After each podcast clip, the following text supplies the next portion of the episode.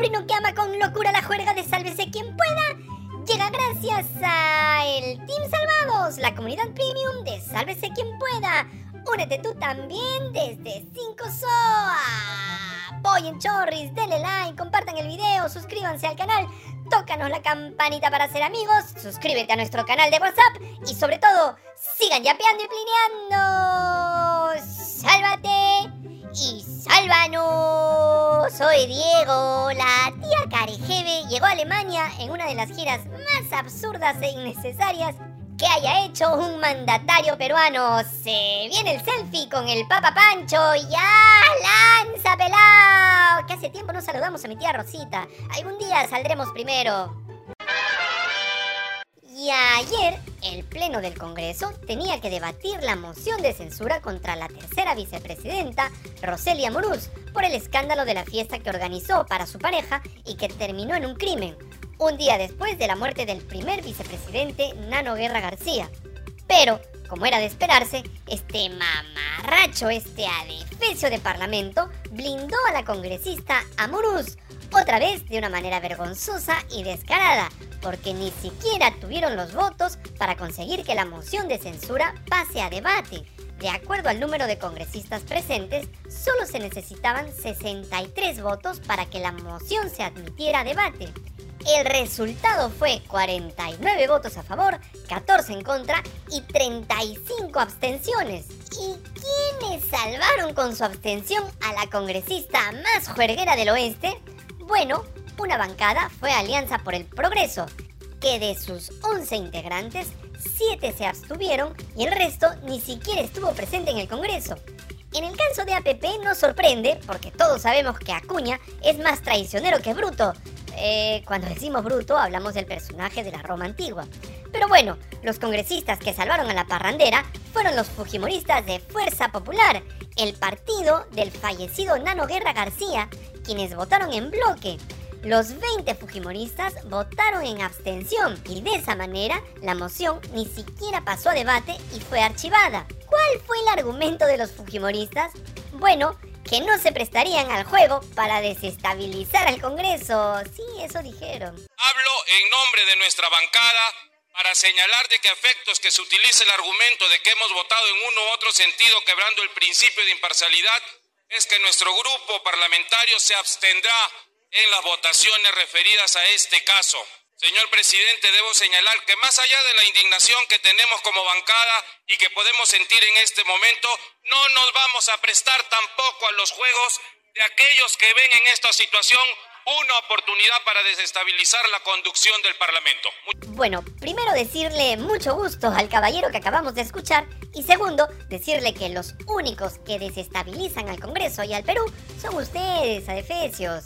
Y como nuestro objetivo en esta vida es inflamarte el hígado y revolverte las tripas, te dejamos las declaraciones del más fujimorista de todos, Alejandro Aguinaga, quien se quedó mudo cuando Jimmy Chinchay le preguntó por el comportamiento de su bancada. Era la oportunidad de votar a favor, ni siquiera, ni siquiera dejaron ustedes como bancada que se admita, que se vaya un debate. Sus 20 votos habría servido para eso.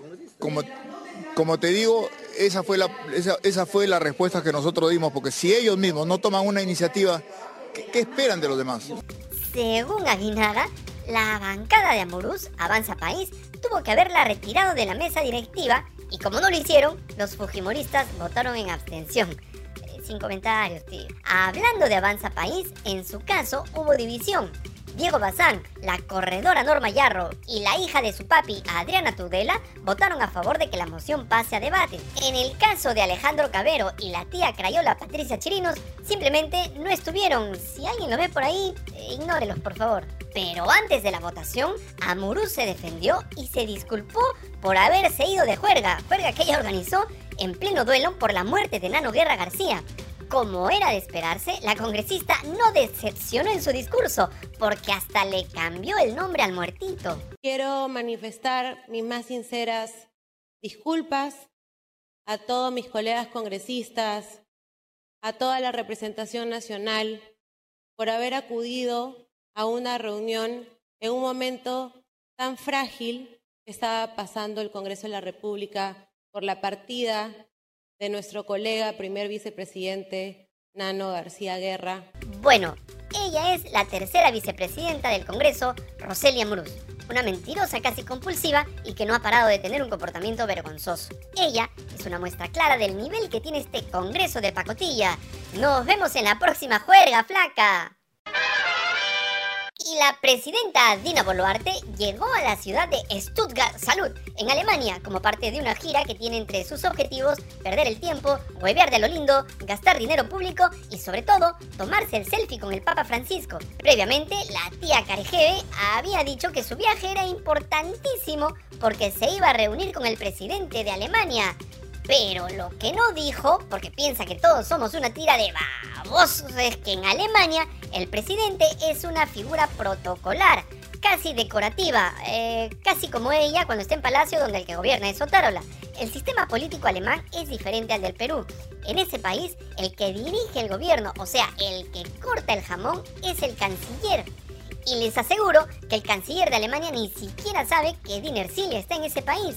Lo de su visita al Vaticano es todavía más penoso, porque lo único que quiere Boluarte es tomarse la foto con el Papa, quien por cierto debe estar muy bien enterado de las masacres y violaciones a los derechos humanos cometidos en el régimen de Boluarte y su copresidente Otárola.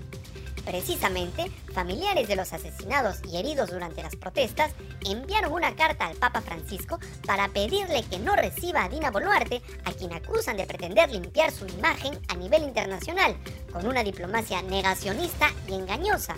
El documento tiene el sello de recibido de la Anunciatura Apostólica en el Perú, que vendría a ser como la Embajada del Vaticano en nuestro país. Lo cierto es que Dina Boluarte, quien no puede recorrer el Perú, sobre todo el sur, porque provoca un fuerte rechazo, busca en el extranjero la legitimidad que no ha podido ganarse en nuestro país. Al llegar a Alemania, la presidenta anunció que el avión presidencial peruano iría a Israel para recoger a los compatriotas que están buscando salir de ese país. Parece que en el Ejecutivo se dieron cuenta que mientras otros países de la región enviaban naves para asistir a sus connacionales, en el Perú su presidenta y otras 14 personas viajaban a cuerpo de rey en el avión presidencial para perder el tiempo en Europa. A propósito, la Embajada del Perú en Israel confirmó que los peruanos Rufina Pereira Peralta y Giancarlo Salas Quispe, quienes estaban en condición de desaparecidos, se encuentran a salvo. En el caso de Giancarlo, él está en Egipto. La Cancillería informó que continúa la búsqueda de la otra ciudadana peruana que todavía figura como desaparecida. A través de un oficio, la magistrada Inés Tello, integrante de la Junta Nacional de Justicia, le pidió al alcalde de Lima que le remita un informe documentado sobre las personas que fueron condecoradas por el municipio en marzo de 2023 en el marco del Día Internacional de la Mujer. Entre ellas, la fiscal de la Nación, Patricia Benavides, quien recibió de manos del cachetón de la Plaza de Armas la medalla de Lima. Asimismo, le solicitó el acta de la sesión del Consejo Municipal en la cual se ratificó entregarle la medalla de Lima a la investigada Liz Patricia Benavides Vargas, la Popis para los amigos. Todo eso indica el oficio al que tuvo acceso el periodista Carlos Villarreal de RPP. Como todos ustedes recuerdan, en marzo pasado, López Aliaga, investigado por la Fiscalía por presunto lavado de activos, condecoró a Benavides, quien precisamente es la cabeza de la institución que investiga al alcalde de Lima. ¡Qué bonito! Esta es mi tierra, así es mi Perú. Veremos qué pasa. Lo más seguro es que la comisión del Congreso que investiga sumariamente a los integrantes de la Junta Nacional de Justicia acelere el proceso para salvar a Doña Nelly. El ministro del Interior, Vicente Romero, experto en el antiguo arte de repartir calendarios, fue interpelado ayer por el Congreso. Pero eso es lo de menos, porque el señor ministro reveló la mejor estrategia para terminar de una vez y para siempre con la delincuencia en nuestro país. Romero dijo que la seguridad ciudadana es tarea de todos y que todos debemos colaborar con ella, o sea, no molesten a nuestros policías que están ocupados coimeando. El ministro aseguró que dejar un celular a la vista en un vehículo o utilizarlo en la calle podría considerarse una provocación a los delincuentes. Tenemos el Poder Ejecutivo, tenemos el Congreso de la República, todos estamos involucrados, la propia sociedad. Desde cuando un transeúnte o un usuario en un vehículo deja una cartera o un celular a la vista de cualquier parroquiano, probablemente sea una provocación y puedan jalar su celular rompiendo la luna. Todos tenemos que colaborar con la seguridad ciudadana. Ya saben, chiques, atentos cuando vayan caminando por la calle o viajen en la combi o en el metropolitano. Atentos con los delincuentes que solo atacan a los distraídos y monces. Romero, eres un desastre. Ponte a trabajar, miserable. Si te gustó este falso noticiero que tiene más de un muerto escondido en el ropero, dale like, comparte el video, miserable, suscríbete al canal, tócanos la campanita para hacer compinches y sobre todo, sigue yapeando y plineando. Ya, pelado, llévate esta basura de programa. Y ahora sí, edita rápido, miserable, te desprecio.